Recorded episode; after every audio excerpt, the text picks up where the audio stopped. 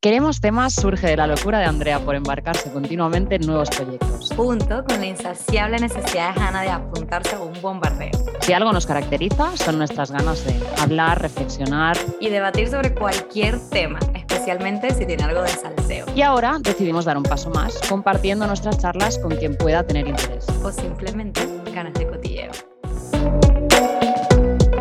Hola. Hola. Hola a todos. Bienvenidos a Queremos Temas otra vez con invitada especial. más. Hoy tenemos, sí, hoy tenemos una súper invitada. Eh, es mi amiga Andrea Montserrat. Em, Hola. Bienvenida, Andrea.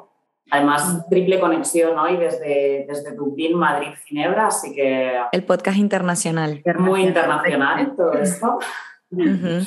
Bueno, teníamos muchas ganas de tenerla con nosotros, Andrea. Bueno, Andrea es mi amiga de. Bueno, nos conocimos en el balonmano con 17 años así. Y bueno, desde entonces hemos, hemos forjado una bonita amistad. La verdad que tuvimos mucha conexión desde el principio. Y tenemos muchas, muy bien, sí. muchas batallitas de adolescencia, inicio de nuestra vida adulta y demás. Así que nada, en un tema como el de hoy, que vamos a hablar de qué? Decidir ser madres. La maternidad. la maternidad real, pues nada, Andrea es mamá de Lola, de una niña de un añito, Sí. y nos hace mucha ilusión tenerla con nosotros y que nos cuente un poco muchas cositas que queremos. Cuando, cuando le dije a mi hermana que, este, que esta semana íbamos a hablar de ser madres, me dijo, uy, de verdad, porque pensaba que íbamos a hablar tú y yo solas, Hannah. Nosotras, ah, no. Claro, y, y digo, no, no, no podemos hablar nosotras de maternidad sin tener una persona que haya pasado por este proceso. Más genial porque Andrea tiene, pues desde el 92 también, acaba de cumplir 30 años. Sí, fuerte. ¿Cómo te sientes a los 30 y siendo madre? Pues igual, mamacita sabrosona. No, no ha cambiado nada. La respuesta que esperaba. Muy bien. Sí, Pero, sí. Hanna, ¿quieres decir la pimponera antes de meternos en el tema? Sí, voy a, voy a hacer la pimponera en la semana yo. Esta vez traigo a alguien que no ha muerto todavía, por lo menos. Bien. Final feliz.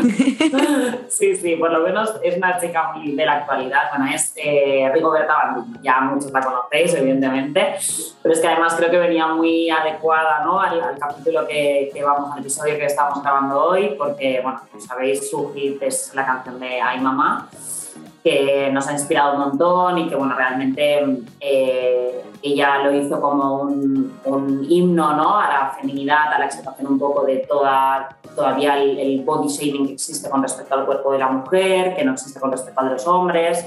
Es una oda al pecho de la mujer, ¿no? Y un poco ella, esta canción, ella se llama Paula Ribó, es de Barcelona, tiene 31 años y sacó esto para llegar como candidata a Eurovisión, que al final no fue ella la elegida, que ha sido Y que, fue, ayer, fue ayer y quedó fue ayer. Eurovisión. Quedó tercera. Exacto. Sí, sí, muy guay. Pero bueno, aún así, ella ha tenido un montón de éxito, ¿no? Ahora su, su seudónimo Rigoberta Bandini pues, eh, ha, ha tenido un montón de éxito y no solo con esta canción, sino que tiene otras también como la de Terra o la de In Spain We Call It Soledad, que la hizo un poco por la gente que en el confinamiento lo vivió solo y todo esto, que también está muy chula. Entonces, bueno, todas sus letras son un poco reivindicativas, feministas, y bueno, además ella, la canción de Ay Mamá, la, la escribió hacía 10 años, inspirada en su madre, pero decidió sacarla cuando fue mamá. Porque Ah, pudo ¿ella como es mamá? Ella es madre. Sí. Ella es madre Ah, un no niño. sabía. Sí, sí, sí, ella es madre. Más el, el Ah. marido o novio o padre del hijo es, es el- está en el grupo, es productor también, creo. Sí, Ah, sí. exacto. Es parte de. Sí, sí. Ella, su profesión no era la música, ella hacía de actriz, bueno, de teatro y hacía doblajes. Ella dio voz en, en el doblaje en catalán de la peli de Frozen a Ana, a Ana de Frozen.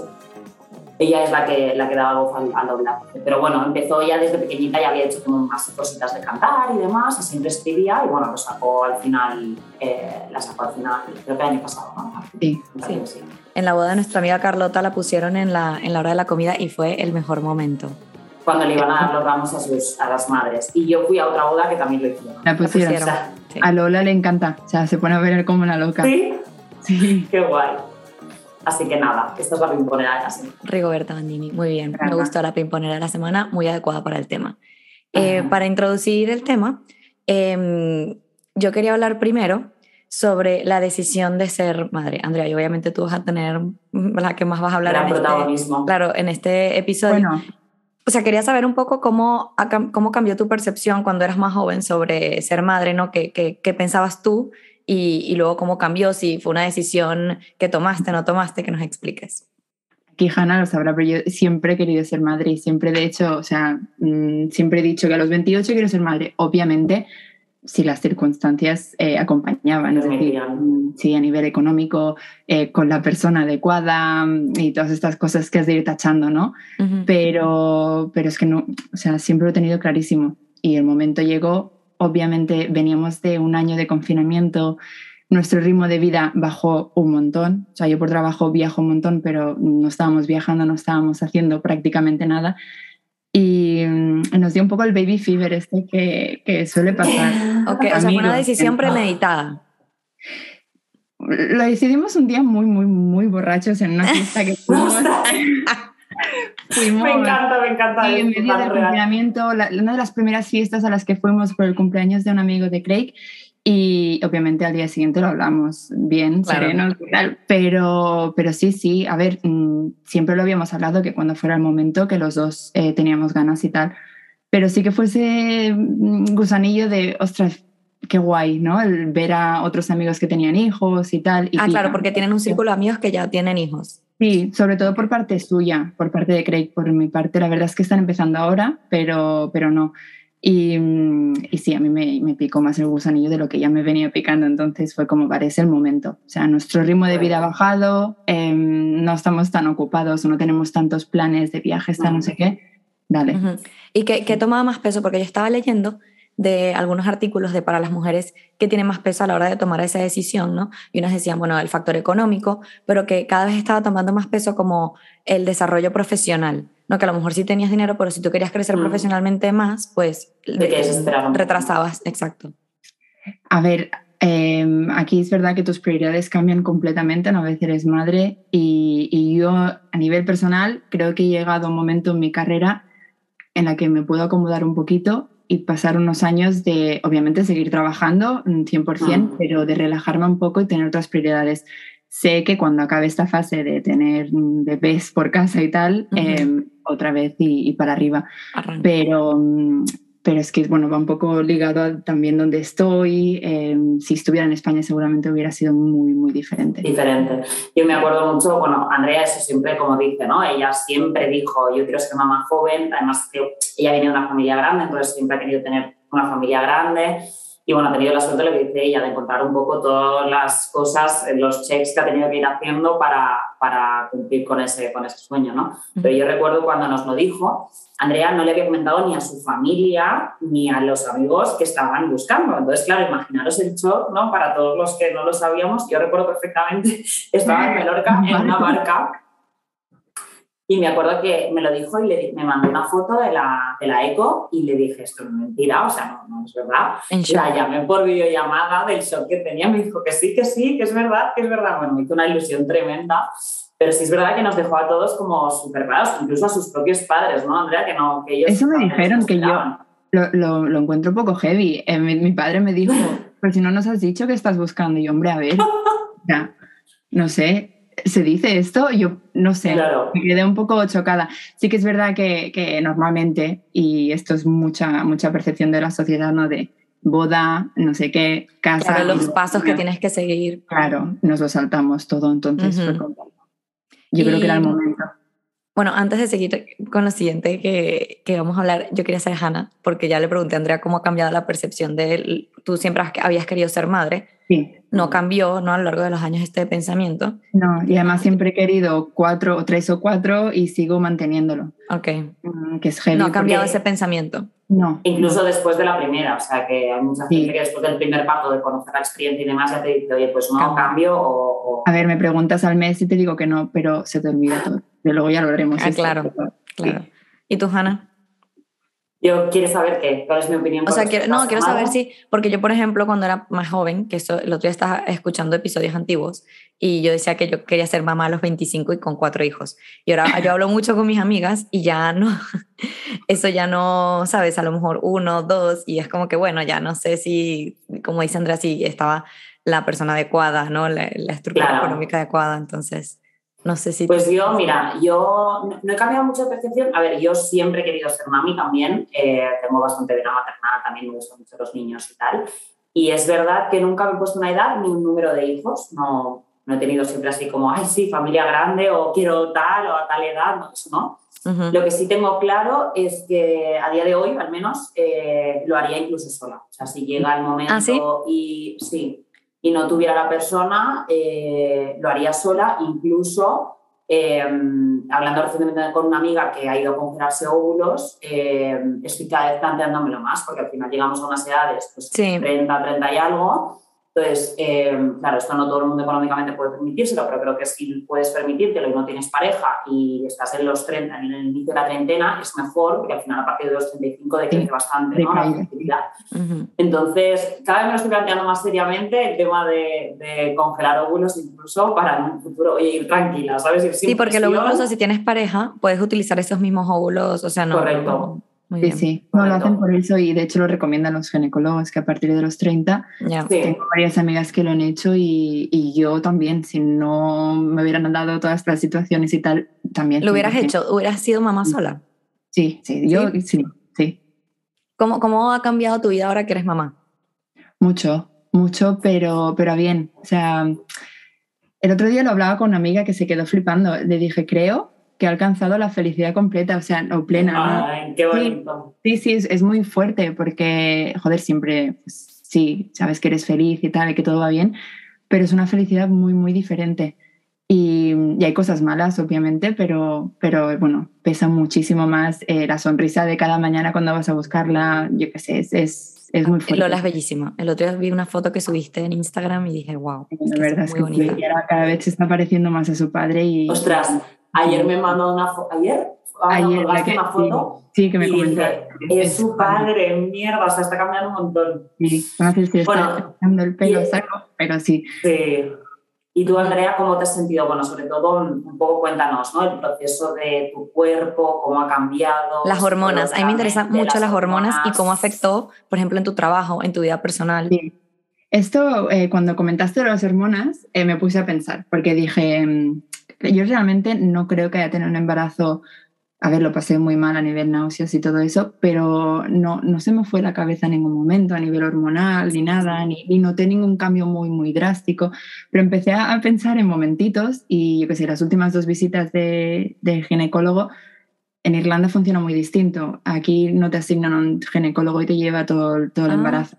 Tú vas y quien esté disponible ese día... Es el que te toca. Sí, los dos últimas, las dos últimas visitas que obviamente ya vas un poco nerviosa y estás cansada y tienes ganas ya de que, de que se acabe todo, em, me tocó un doctor que salí llorando las dos veces, pero no llorando un momento, los 30 minutos del coche en plan...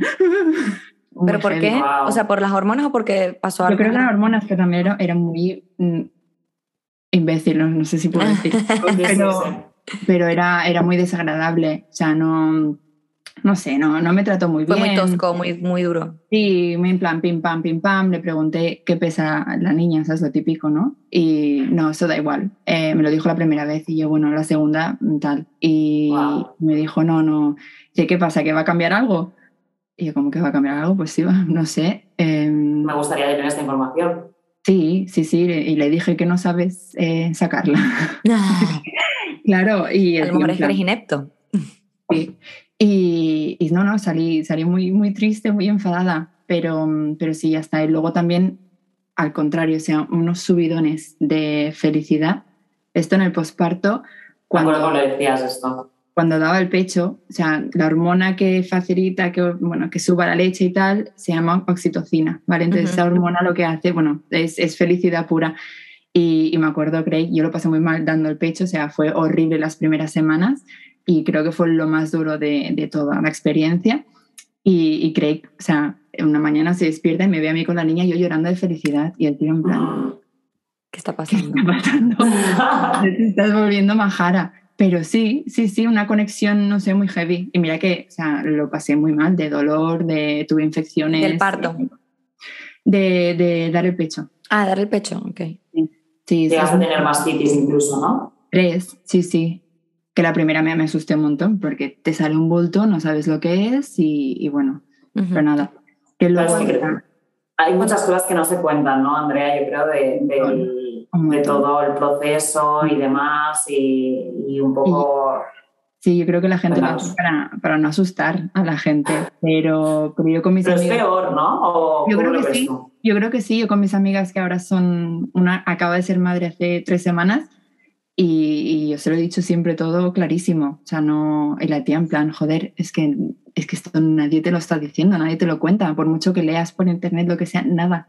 Pero como que, o sea, ¿cuáles son las cosas que tú crees que nadie cuenta?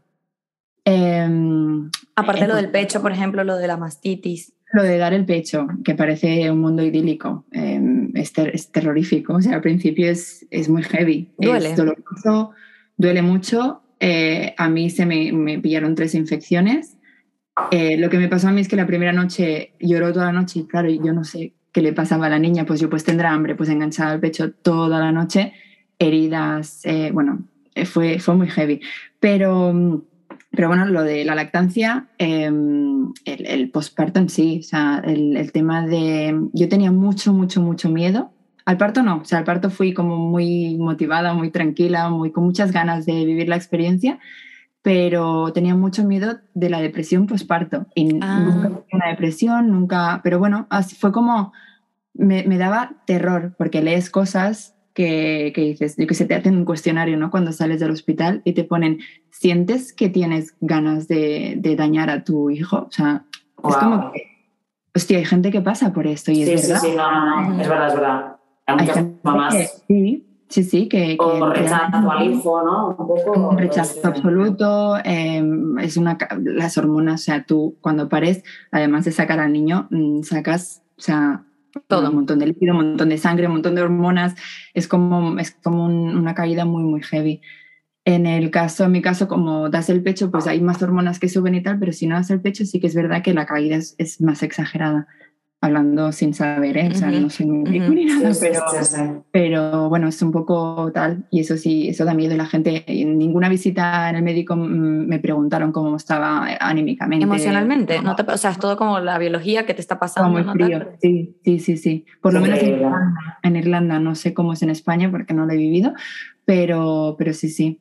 Y luego la cuarentena, o sea, los 40 días sangrando. Oh, es eso te iba a preguntar, tienes que usar como unos pañales, ¿verdad? Bueno, mm, yo al principio, los primeros días me ponía tres compresas maxi, no sé qué, o sea, de las, sí, casi pañales. Porque ¿en qué consiste esto? Que tú vas como botando de... Son entuertos, son el, el útero. Eh, Se vuelve a poner en su sitio. Claro.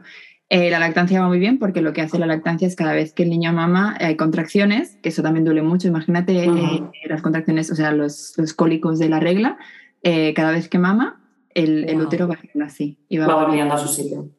Y, y, eso provoca, pues, yo no sé explicártelo términos científicamente, pero vale. Sí, pero, pero sí, es, sangras todo, o sea, 40 días casi. 40 días de regla, prácticamente. Sí, peor que una regla. O sea, la regla, bueno, creo que es peor que una regla. No, sabes lo que es y, y, hay mucha, mucha sangre. O sea, realmente da miedo. Las almorranas, a mí nadie me había dicho nada de las almorranas, o sea, y nunca había tenido yo. Y, y, fueron a raíz del parto o en el embarazo? Pues no, en el embarazo no me salieron, fueron después del parto, pero, pero muy heavy. ¿Y cómo te sentiste tratada en general? Por, por, bueno, ya has comentado este médico un poco más imbécil, pero en sí, porque en el proceso del parto, Andrea, también hay mucha gente que bueno, cada vez está más, eh, más hablado el tema de la violencia obstétrica, ¿no? Y es verdad que yo aquí tengo un ejemplo de, de, mi amiga Lu, que fue aquí mamá en, Suiza y bueno, que hicieron un desastre para evitarse una cesárea, forzaron una episotomía sin decírselo, ¿no? Pues cuando te rajan abajo eh, para acabar de sacar a la niña, la niña era muy grande y ella sí que tuvo, bueno, no sé si depresión postparto, pero se sintió muy mal porque ella físicamente se sentía muy inhabilitada después del parto y claro, tú tienes que, te sientes como que tienes que atender a tu hija y no puedes porque estás físicamente imposibilitada. Entonces, imagínate esto sumado a las hormonas ¿no? y al shock de emociones y todo, pues fue bastante duro. Entonces, no sé cómo fue para ti y cómo te sentiste, si en algún punto no te informaron de algo que te estaban haciendo. Un poco, cuéntanos tu experiencia. Sí, aquí, em, a ver, mi problema fue que parí en pleno COVID, o sea, en una de las olas tal y Craig no pudo entrar conmigo hasta que no estuve en el paritorio, que no Ujú. entras hasta que no estás dilatado 3 centímetros. Bueno, no voy a entrar en detalles eh, Ujú. tal, pero, pero yo estuve 32 horas sola en una habitación con seis mujeres más, pues lo típico con cortinas y tal. em, dilatando a mí me provocaron el parto y no, no dilataba, no, mi cuerpo no estaba Clarísimo. y tal. Y 32, 32 horas con unas contracciones alucinantes. Horribles. Fue muy, muy bestia, que lo único que me daban era paracetamol y un gas que respiras y... Y te atonta un poco así. En teoría, bueno, si te atonta, o sea, estuve, creo que estuve 24 horas eh, respirando el gas, que al final me lo quitaron en plan, bueno, Y no te estás haciendo nada, ¿no? no, no me hacía nada, estaba más mareada que otra cosa. Ujú. Y mm, bueno, de hecho, una cosa que me pasó ahí, eh, entró una chica, que era como la sala de preparto, tú- te están preparando para todo, y tuvo el niño ahí. No, Guau. tiempo, había overbooking, no, no habían salas de, de parto preparadas ni nada, o sea, libres, y, y tuvo el niño ahí, que claro, Ahí mismo. Impre- Eso te impresionó, ¿no? Tú en el proceso de parto. y- las otras seis eh, llorando, eh, llamando a las enfermeras en plan, noto presión y todas, nadie más está de parto, por favor, tranquilizaros, tal, pero fue como, fue muy heavy. o Wow, sea, qué, qué- claro. qué emocional todo eso, como tantas mujeres de parto al mismo tiempo, todas con Sí. diferentes emociones. Sí, sí, sí. Y además era muy heavy porque era como iban subiendo a gente y yo, pero si esta acaba de llegar, o una en plan que, que gritaba como una loca y dejaron entrar al marido para que se calmara y yo en plan, pues voy a tener que hacer lo mismo, ¿sabes? Claro, para que entre No el quiero niño. estar sola ahora mismo. Mm. Pero bueno, al final, al cabo de 32 horas, creo que fueron, me subieron al paritorio, me pusieron la epidural y ya, o sea, gloria bendita. O sea, de verdad, o sea, pude relajar. Seguía sin dilatar, me pusieron oxitocina, que es, eh, bueno, la, la- la hormona esta que ayuda al, al parto. Tuvimos que tener un pequeño parón, pero Andrea, nos estabas explicando que estabas en una sala de parto con otras seis mujeres al En la, mismo tiempo. preparto, no En la la de sala de Preparto. preparto. Preparto. Y Andrea, la experiencia de realmente parir en otro idioma, en un país extranjero, sin tu familia, ¿no? Un poco todo esto también eh, debió ser heavy, ¿no? Esto fue contigo, ¿no? Que dije, hostia, parí en inglés. O sea, Sí, fue conmigo. fue No me saltó ni un joder, ni un nada en español, nada, fue todo en inglés. Motherfuckers. Total. Eh, bien, bien. A ver, la sanidad española es la sanidad española, entonces eh, tampoco he parido en España y no sé comparar, ¿no? Pero, Claro. pero yo tenía Craig, que era lo único que necesitaba en ese momento, y, y ya está. Y el tema de mi familia, es decir, que agradezco un poco que esperaran dos semanas en venir, En porque realmente sí. Y con esto de COVID, de no poder tener visitas de familia y tal, yo creo que deberían estar prohibidas porque eh, estás hecha polvo. O Eso sea, lo he no- oído, que es como que estás vuelta a mierda y te viene toda la familia y tienes que estar perfecta. En Venezuela incluso las mujeres se alisan el pelo y van a la peluquería antes de parir para estar perfectas. Pues No, sí, es que no te bueno. puedes- muchas veces ni, o sea, ni te has duchado y te, ya te está la familia. No, no, no, me parece, vamos, me parece fatal. Pero bueno, eh, tuve la suerte que no pasé por eso.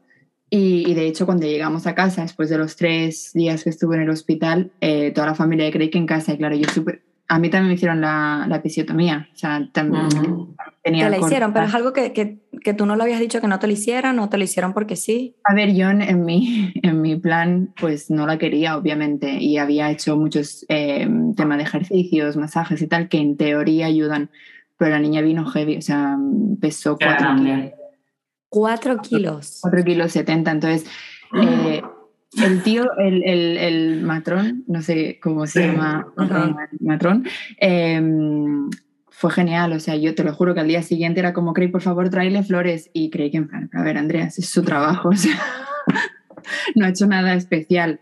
Eh, y y fue- el tío fue genial, me avisó todo el rato, me dijo, Andrea, la niña es muy grande, o sea, mm, si no hacemos esto puede ser mucho peor, tal. Eh, yo había, le, le- le había dicho a Craig en plan, por mucho que te digan que sí, tal, tú di que no, tú di que no, yo Que a lo no. mejor no podré ni contestar tal. Y en ese momento dije, vale, sí, o sea, es que no ¿Y, te y queda cómo es la recuperación después de eso? fatal. Imagínate puntos eh, en una zona que es súper incómoda. O sea, el sentarte, el... Piensa que, o sea, es de estar cuidando a un bebé. Y más en Irlanda que no dejan quedarse al padre. De hecho, por COVID Craig solo podía venir una hora al día de visita. ¿Al hospital? Wow. Una hora. O sea, eh, la re- el resto de horas la tenía yo y no, es- no- aquí no sé cómo va en España, ¿eh? pero no, no, no tienes enfermeras contigo todo el rato, las tienes si te pasa algo y avisas y vienen y tal. Pero claro, o sea, has de recuperarte muy rápido porque no, no te queda otra. ¿Y cuánto tiempo estás en el hospital? Estuve tres días, creo. Sí, a ver, no, tres más los tres de parir, porque estuve pariendo 40 horas casi, pero, pero sí, sí. em, fue dura, la recuperación fue... Y, fue y- luego cuando o no llegas a tu casa y cómo funcionan las bajas en Irlanda. Vale. em, en Irlanda tienes seis meses y medio. Tú has de coger la baja dos semanas antes de parir, entonces son seis meses de- desde que has parido.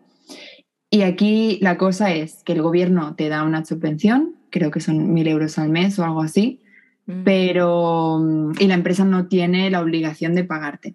En mi caso, mm, tengo mucha suerte que trabajo para una empresa que me pagó todo, o sea, O incluso sea, tú, tú tuviste tu salario igual. sí, incluso comisiones, o sea, fue como muy muy guay. Que Ah. esto no lo hacen muchas empresas, entonces es, es, un sitio donde tener hijos está, está bastante bien, la verdad, muy cómodo. Y, mm, y luego tienes la opción de alargar 16 semanas más, o sea, cuatro meses más, o sea, los seis meses y medio más los cuatro, que allí el gobierno te sigue pagando, pero eh, las empresas ya no te pagan. Ok. ¿vale? O sea, si yo hubiera elegido esta opción, yo solo hice los seis y medio. eh, si hubiera elegido la opción de seguir cuatro meses más, mi empresa no me hubiera pagado, pero hubiera recibido la subvención del, del gobierno. ¿Y Craig? Craig tiene en su caso, em, ay, espera, dos, dos meses creo que son, dos meses. Pero son opcionales o obligatorios. Es por la empresa. Eh, Ah, y, y son opcionales, pero bueno, eh, él los cogió todos. Creo, es que te tengo que mirar esto, pero creo que el, el gobierno, mm, por ley, creo que solo da eh, dos semanas. Dos semanas. Mm. Aquí en Suiza también dan dos semanas solo al padre, que dices. Al, al Mm, padre. Es que yo creo que eso es algo que en España no- creo que se implementó ya no sé si el año pasado, hace poco, Sí, lo de que lo es obligatorio. Sí, sí. Exacto, son 16 semanas para los dos obligatorias, pero te tienes que coger Las primeras seis. las primeras seis son obligatorias para los dos o justo después del parto y luego las siguientes 10 pues te las puedes turnar, años, te las ¿no? tienes. ¿Ah? Sí, tienes años incluso para coger. Sí, Sí, eso te las- pero te las tienes que coger, exacto. Vale. Pero eso me parece genial porque a la hora de las entrevistas de trabajo hay un hándicap para las mujeres, ¿sabes? De, ah, ya estás en edad de tener hijos, tal, no sé qué, esto me va a Totalmente. faltar tres meses. Y entonces ya sabes que el hombre también te va a faltar seis Sí. semanas. Pero aquí sigue habiendo un problema que creo que esto es genial y que me parece muy bien que, que, que los países empiecen a hacer este tipo de, de cosas, pero hay un problema que es que el, el- el tener hijos no son las cuatro semanas después Claro. de. O sea, em, va a seguir habiendo esta percepción, hostia, esta, esta mujer va a ser madre, tal, no sé qué. eh, ¿Tú sabes cuántas veces Lola está enferma? Claro, Eh, además los niños pequeños se ponen enfermos un montón Claro, cuando van a la Claro, al guardería. principio, los- el primer año es horrible, o sea, una semana sí, una no, una sí, una no. Entonces, sigue habiendo una percepción social de decir es la madre la que va a ir a buscar a los niños, o es la madre la que va a faltar al trabajo, o es la madre la que se va a encargar de todo este tipo de cosas.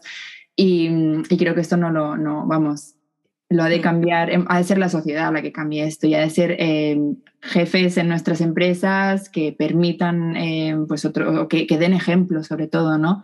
Yo Ujú. tengo un, un director en, en Pinterest que, que de hecho hizo una conferencia el día de la, bueno, el, el mes de la mujer, eh, y decía eso, mi mujer eh, tiene, bueno, ha parido tal, no sé qué, y a partir de ahora pues voy a ser yo el que me encargue de todo en casa, de llevar a los niños al cole, de tal, no sé qué, de que si falta pues mm, coger días libres para, para hacerme cargo de los niños.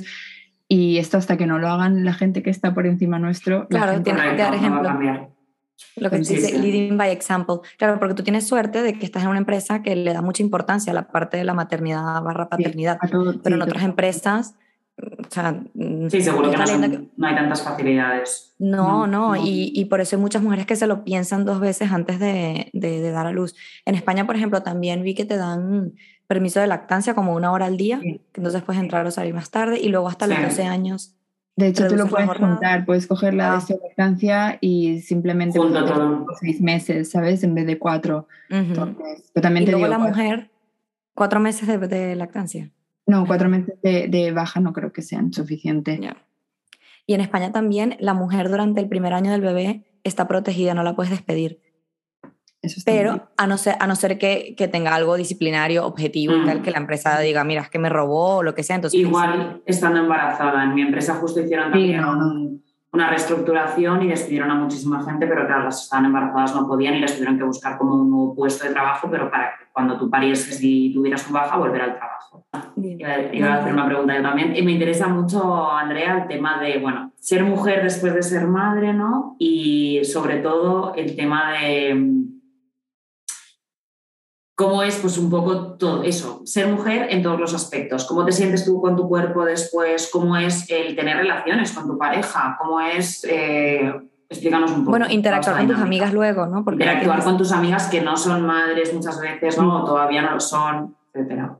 A ver, yo te he de decir que lo llevo muy bien. Em, de hecho, me siento mm, mejor que nunca, te decir. O sea, a nivel, obviamente hay una fase de recuperación, que eso mm, te lo has de comer sí o sí, pero Craig lo dice, que estoy mejor que nunca y yo pues me lo creo. Pero, pero sí, a ver, cambian cosas, claro que sí, eh, a nivel relaciones, ¿no? Que comentas. em, Claro que cambia, lo que pasa es que has de hacer un esfuerzo, o bueno, ya no, no un esfuerzo, pero has de cuidar mucho a la pareja, porque, Claro, porque es un trabajazo, em, estamos los dos agotados al final del día, em, ya no solo físicamente, también mentalmente, o sea, es, es trabajo, em, tú piensas, vale, la gente, mis compañeros, pues a las 6, 7 acaban de trabajar, tal, pim, pam, para mí es un no parar hasta las 8, que la niña está durmiendo, entonces acabas que es como agotado.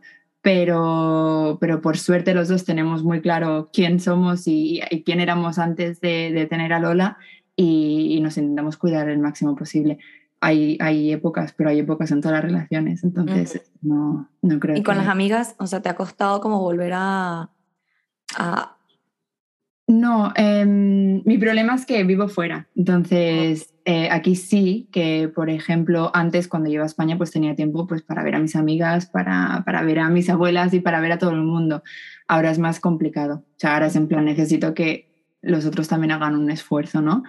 Y, pero esto ya llevo siete años fuera y ya, ya sabes, o sea, estos habéis vivido las dos fuera. Eh, mm, las horarios. reduciendo. Sí. Van, van reduciendo y, y- y sabes quién está a tu lado de verdad y tal. Entonces esto no es que me haya cambiado mucho la vida. La gente que está ahí estaba ahí antes y, y va a estar después, espero.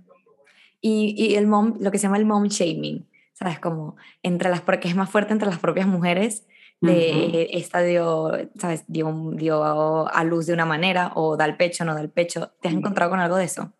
Es, sí, sí, sí, claro que sí. Y es muy heavy, ¿eh? Y ahora lo que has de hacer es que no, no te afecte y tener muy claro quién quieres ser tú como madre y cómo quieres vivir tu maternidad. Pero te voy a decir, tía, que, que el, o sea, la mayor veces que he sido eh, mom Juzgada. es por mi madre y por mi suegra. O sea, ¿Así? créetelo. Claro, porque es, es una ¿Tiene manera experiencia? muy diferente. em, esto no se hacía así, es como, joder, eh, a tu abuela a lo mejor le daban whisky también y a ti ya no. Las cosas cambian, ¿sabes? Y, y hay cosas que, que tal, sobre todo con el tema de la alimentación, por ejemplo. Em, ¿Por qué no me das papillas? No, porque no me da la gana. O sea, es que ya es, ¿sabes? Entonces, bueno, has de tener muy claro quién quieres ser y que no, y que no te afecten, sobre todo estos comentarios. Y yo, de, de tu madre y de tu suegra yo creo que te deben afectar mucho más porque al final son dos al personas principio muy, sí, ¿no? al principio sí, pero ahora ya es como, vale. con un gran papel en tu vida que dices, ostras, si me lo están diciendo ellas, esto, estaré haciéndolo mal. ¿Y has tenido dudas, Andrea, de, de eso, estar haciéndolo mal, cuestionarte como madre o...? No, tía, creo que lo estamos haciendo muy bien los dos. Eh, llevamos un año solo, o sea, yo creo que el- o sea, estamos en un momento bastante fácil. Cuando la niña tenga 13 y nos diga que nos odia a los dos y tal, ya, ya Ya, Muy ya diferente. pensaremos, no lo muy hicimos tan bien. Mi padre me dijo cuando le dije que estaba embarazada, está muy contento y todo, ¿eh? pero me dijo, la paternidad está sobrevalorada. O sea, imagínate. Sí, Sí. wow. Sí, Y mira que tu padre es un padrazo, siempre súper involucrado, Sí, sí, no, que le ha encantado siempre hacer cosas con los tres. sí, pero creo que es un sacrificio tan grande Mm. que, que Que te no- agota muchas veces no lo devolvemos esto a nuestros padres y eso es verdad. Y ahora sí que me siento súper querida porque es un bebé que no te dice casi nada y te ama y te adora Y te necesita también. y te necesita, pero cuando tenga 14 años, 13 o los que sean, yo sé que me va a doler cosas que me diga y tal, pero bueno, Mm. Nada, que estaremos. Es que yo te estoy escuchando y veo como que eh, necesitas como mucha fortaleza mental, ¿no? Como estar en un muy buen sitio mentalmente. Mm. Porque Sí. estás diciendo, yo sé quién soy, quién era antes, con Craig, ¿sabes? O por Sí. ejemplo, que no te afecten las críticas de los demás. Y a mí eso es una de las cosas que más me da miedo de ser mamá, de pasarle como tus traumas al- a, a tu hijo, Claro. ¿sabes? De, de- que yo no estoy mentalmente en- tienes que estar muy fuerte y muy trabajada, yo también eso lo creo. Como el hecho de, de- de estar muy seguro de ti mismo, de, pues eso, muy trabajado emocional y mentalmente para después tener, saber criar y poder criar a un hijo, ¿no? 100%, y esa era una de las casillas que había que hacer TIC, ¿no? El, el- a nivel económico, a nivel eh, estar con la persona adecuada o tener los recursos y tal, estar bien, porque si estás mal a nivel hormonal, te destroza. O sea, el embarazo, el posparto, todo, todo, todo. Eh, y, y también que, que lo transmites al, al niño, creo, no sé. Entonces es, es jodido, pero... Sí, sí, lo de transmitir, bueno, y luego cuando vas a terapia, la mayor parte de lo- las Todo cosas que discutes, esto viene de, del origen. Sí. Totalmente, Sí. de tus, de tus traumas infantiles, ¿no? Todo el mundo Sí. queda marcado por lo que vives en la infancia al final. La influencia que tienen tus papás es gigantesca sobre ti. enorme. Y yo me guío mucho por, eh, yo veo muy feliz a, a Lola y, y lo veo yo, y lo ve mucha gente y en la guardería nos lo dicen y tal, y me guío mucho por ahí, es como pues lo estamos haciendo muy bien, que sí que hay noches que, que dices, "Mm, me cago en la-", tal, pero, pero no, o sea, la verdad es que es una niña muy buena, que duerme muy bien, que come muy bien, que es sociable, que tal. Ayer, por ejemplo, estábamos paseando y dos personas randoms nos dijeron, una nos dijo qué suerte de niña, padres felices, niño feliz, en tal. y, luego otra chica en la cola de Zara me dijo en plan, hostia, qué feliz es tu hija. Y yo, hostia, pues sí. Qué bonito. yo- que te digan eso. Sí, sí. Sí, sobre todo después de hay- todo, o sea, de, de todo el proceso que pasaste y tal, pues que se ve así, pues qué bien. Y hay Yo- cosas yo- que, hacemos mal y todo, pero bueno. mm, Eh, em, hay una parte que me gustaría tocar que es como el cambio de mentalidad, porque muchas veces, por ejemplo, yo vengo de Venezuela y siempre es como, tienes un gato en vez de tener un hijo. No, esa presión social que hacen las mujeres de tenemos que ser madres. Entonces, como para ir cerrando un poco de qué piensas de eso, de hay mujeres que no quieren ser madres y, y cada vez más. Hay gente que, que yo hablando con, con, con amigas, con familiares de, oye, es que estoy tan bien ahora que exacto. no sé si quiero tambalear mi vida y, y- y tener un hijo. O sea, ¿qué, qué, qué piensan de eso? Bueno, yo tengo el ejemplo súper cercano de mi hermana, por ejemplo, que, que ella ha tomado la decisión de no ser mamá y a no ser que Mm. de una forma muy espontánea en su vida venga, aunque tiene pareja y todo, no, ella se siente bien como está y no solo ella, su grupo de amigas, que todas tienen, han pasado ya los 40, digamos, y han tomado la decisión. Y yo me acuerdo que para mí, cuando ella me lo dijo, fue chocante, pero después pensé, qué bien poder tomar esa decisión y estar en paz con eso y, y no tener problema, ¿no? De decirlo Mm. y, de, y de realmente quedarte tranquila. Ella me dijo, no, yo es que soy feliz así, no creo que necesite esto para ser más feliz en mi vida. Tengo sobrinos o tendré más quizás y, y ya soy feliz Mm. con esto, no necesito... Pero es verdad que todavía se nos ah, pone mucho y se pregunta mucho, ¿no? El- Eso, eso sobre todo a las parejas o si estás O- sola o te has casado, llevas dos años, tal. Oye, eh, intentándolo, eh, esto es no, tal. por favor, no preguntéis, no sabéis los problemas que hay detrás de esas parejas. A lo mejor llevan muchos abortos, muchos intentos, ¿no? O Sí, sí. muchos problemas detrás de esto. Sí, y, y muchas veces al hombre solo no se le pregunta. O sea, tú estás en un No, no hombre para soltero nada. o bueno, casado lo que sea y no le dices, ¿y para cuándo los hijos? Es más como a la mujer. Y No hay esa percepción de que si no somos madres estamos incompletas, ¿sabes? No- No hemos como hecho todo para lo que biológicamente estábamos destinadas a hacer en este mundo. Aunque también creo que a veces los chicos, ya cuando pasan los 30, también, y a lo mejor no tienen pareja, también se plantean el seré padre, no seré padre, y a lo mejor ellos también tienen ilusión de ser padre, pero al no tener pareja piensan, oye, quizás no soy padre nunca. Lo que pasa que ellos no tienen el- el- la presión ¿no? que nosotros tenemos por un tema biológico puramente, de que ellos pueden seguir cumpliendo años y no, no, no tienen ese, ese, Claro. ese hándicap, ¿no? que nosotras sí. No, que hay que hacer ese cambio de mentalidad de dejar de preguntar eso. Es una pregunta bastante personal e incómoda a, a Ujú. las parejas, a las mujeres, en las entrevistas de trabajo. En España no se hace porque es ilegal y en Ujú. muchos países es ilegal, pero en Latinoamérica la es una pregunta de... España, ¿eh? ¿Ah? ¿Qué le han hecho si querías ser madre? ¿Te la si han quería hecho? ser madre y que si tenía novio, porque se tenía que trabajar y cómo le sentaría a mi novio que trabajara, que viajara. Pero en Irlanda te la hicieron. Bueno, en España. España. Ah, en España. Bueno, a mí en España, una anterior jefa, todo el tiempo que le tenía, que le decía, necesito hablar contigo, me decía, ¿estás embarazada? Y yo, No. ¿Estás embarazada? No, todo el tiempo ello. Solo quiero hablar contigo, o sea, no. Deja de, meterme así con cucharón, ni, ni, no, no tengo ninguna intención por ahora, por ahora o sea, no. No, yo creo que tener un hijo es una responsabilidad enorme y una decisión muy, muy grande y que no, no, es, no, es, no es un complemento que te va a hacer más feliz o menos feliz. O sea, si has tomado la decisión de que no, mm, mejor, o sea, no tengas hijos si no los quieres y si lo has tomado que sí, pues que lo tengas claro y que sepas lo que conlleva. Correcto. Sí, yo leía en la BBC justo que también el, el, número de madres solteras aumentó y tuvo el pico justo en 2020 que un, 50 por, un 54% de las mujeres que acudían a, los bancos de semen eran mujeres solteras que querían ser mamás eh, por sí solas. Eso también tiene sentido porque en la pandemia como que reflexionas más. Sí, yo te iba a decir que sabes lo que, bueno, mm, pones un poco en balanza, ¿no? Lo que quieres en tu vida y lo que tal en momentos un poco más... Más críticos tus prioridades y te planteas... Sí, sí. ¿Qué, qué, qué quiero hacer con mi vida, no? ¿Qué me falta? ¿Mi vida o qué no? Bueno, eh, para ir cerrando, Andrea, yo no sé si tienes recomendaciones.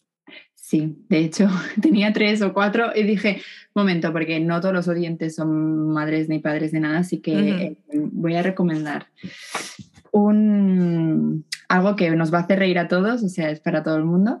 Es un, que no es una película, es un stand-up comedy de Ali Wong, ¿vale? Me encanta Ali Wong, me fascina Ali Wong. fan número uno, sí. Soy fan. Me hizo todos los especiales. Vale, pues eh, habrás visto Baby Cobra y Heart Knock Sí. Em, los dos son súper divertidos y tratan mucho el tema de la maternidad, el tema de la vida en pareja y el tema también de, que no lo hemos hablado mucho, pero bueno, ya tendréis otro día para, para hablarlo, del patriarcado y cómo ella, siendo la breadwinner, la persona que, que mantiene a la familia, mm, sigue teniendo pues toda la carga o, o, todo el mundo espera que ella sea la madre perfecta y demás. Y creo que es súper interesante. Que al padre no le preguntan tanto, ¿verdad, Andrea?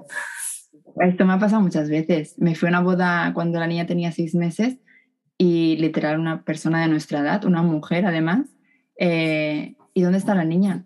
Y yo, ¿dónde te crees que está la niña? con su padre. Todo el fin de semana. Y se ha atrevido a quedarse con la niña solo. Sí. Y yo en plan, ¿pero qué se vives, tía? O sea, pues claro, hasta, que no, hasta que no derrotemos esto nosotras mismas. Es, eh... es muy heavy. Es muy bueno que esto iba relacionado con el mom shaming. Nosotras mismas somos las que más nos criticamos. Correcto. De nosotras. Bueno, ¿y otra recomendación? ah, bueno. No, ya está, eh, son, ya está, porque el otro era eh, cosas para, para mamis y papis que ya, si alguien quiere saber, que me pregunte directamente. Em, pero quería comentar una cosa, el Día de la, de la Mujer en Londres se, se, lanzó una campaña que se entrevistaron a niños pequeños de 5 o 11 años y luego os la paso, pero les preguntaban en plan, cierra los ojos, vale, eh, ves a un CEO, ¿es mujer o es hombre? Todo el mundo es hombre. Eh, una enfermera, mujer vale, hay alguien en una reunión que se levanta y se tiene que ir a buscar a los niños. Es, estos niños, niños de 5 años, o sea, tenemos todavía muchísimo trabajo que hacer, porque incluso las generaciones que vienen siguen teniendo esta percepción. Hmm. Pero incluso son cosas que em, inconscientes que no te das cuenta. Porque esto decía los ojos y piensa en un SEO, es inconsciente. Sí. Entonces, hay mucho esfuerzo nosotros mentalmente de ir como cuestionándonos todo y que esto es algo que, que, tiene que ser así o es la sociedad que me lo ha implantado en la cabeza. Mm. Mm. Hay que cambiar muchas cosas, sí, pero bueno. Bueno, bueno, Andrea, muchísimas gracias por contarnos tu experiencia, por hablarnos así claramente de la maternidad. Y Espero que te hayas sentido cómoda, de que te haya gustado participar. Me lo pasa muy bien, me lo pasa muy bien. Y quería felicitaros, que no os lo he dicho antes, porque mm, creo que nos hacéis, bueno, a mí por lo menos, reflexionar con cada capítulo que, que lanzáis. Yo lo escucho después cuando ya Lola está durmiendo y tal, y me lo pongo y digo, hostia, eh, con cada tema es como que piensas, ¿no? Un poco en, en, cómo, cómo te afectan a ti cada tema que tratáis y tal. Así Ay, qué bien. Muchas gracias. Que nos digan eso. Gracias. bueno, pues a los pimponeros y pimponeras que nos comenten qué tal les pareció el episodio. Eh, si son mamás o papás, si, si pasaron por plantean. claro, o si quieren ser mamás, si no quieren ser mamás, ¿por qué? ¿Qué creen que afecta en eso? Y que se suscriban y den like a todo. Exacto, darnos mucho amor y muchas gracias por escucharnos. Chaito, pimponeros. Chao. Chao.